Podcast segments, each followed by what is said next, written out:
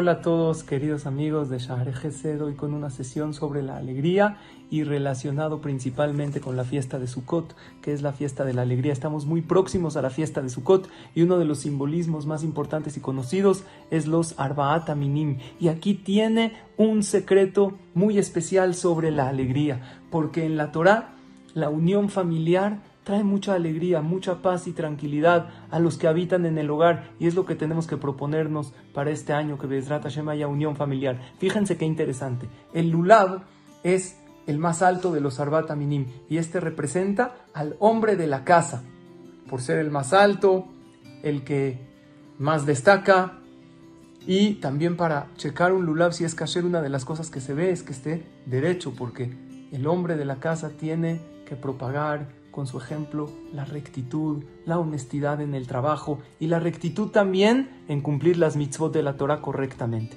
El etrog, ¿a quién creen que representa? A la mujer de la casa, porque es el más bonito, es el más cuidado. Hashem le dio a la mujer el don de la belleza, mucho más que al hombre. El hombre, no tanto. Dicen que el hombre es como el oso, mientras más feo, más hermoso. no, no es así. El hombre no tiene tanto esa belleza como lo tiene la mujer, pero el etrog es el más bonito, está en su cajita, siempre cuidado, porque la mujer está en el hogar y el hogar es lo principal para ella.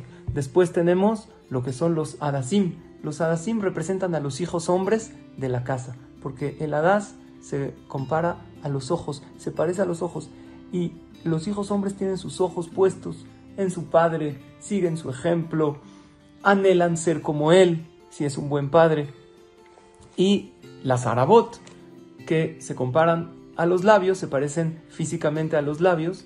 Esto representa a las hijas mujeres, porque generalmente estas niñas chiquitas hablan más.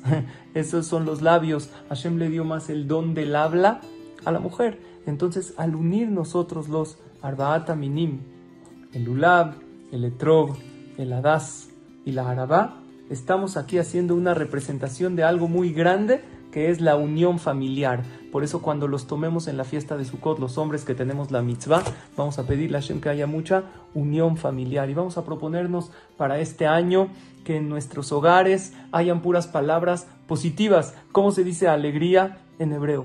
Simha. ¿Y cómo se dice familia? Mishpaha. Son exactamente Simha y Mishpaha las mismas letras, pero con una diferencia. ¿Cuál es la diferencia? La letra P. ¿Qué es P en hebreo? Boca.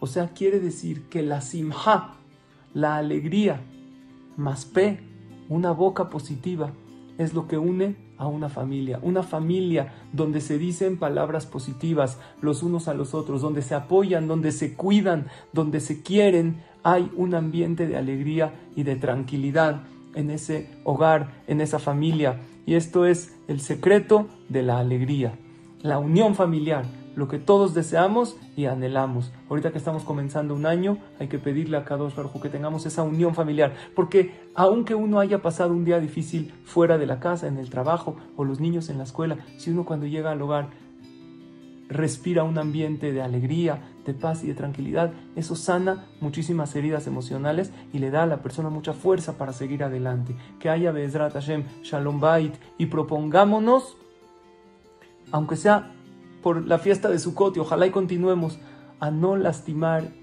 con la boca en ningún lugar, pero menos dentro del hogar, y hablar con un tono de voz dulce y amable durante todos estos días. Y Bezrat Hashem, que sigamos así. Y principalmente el tono dulce y amable y agradable tiene que comenzar dentro del hogar.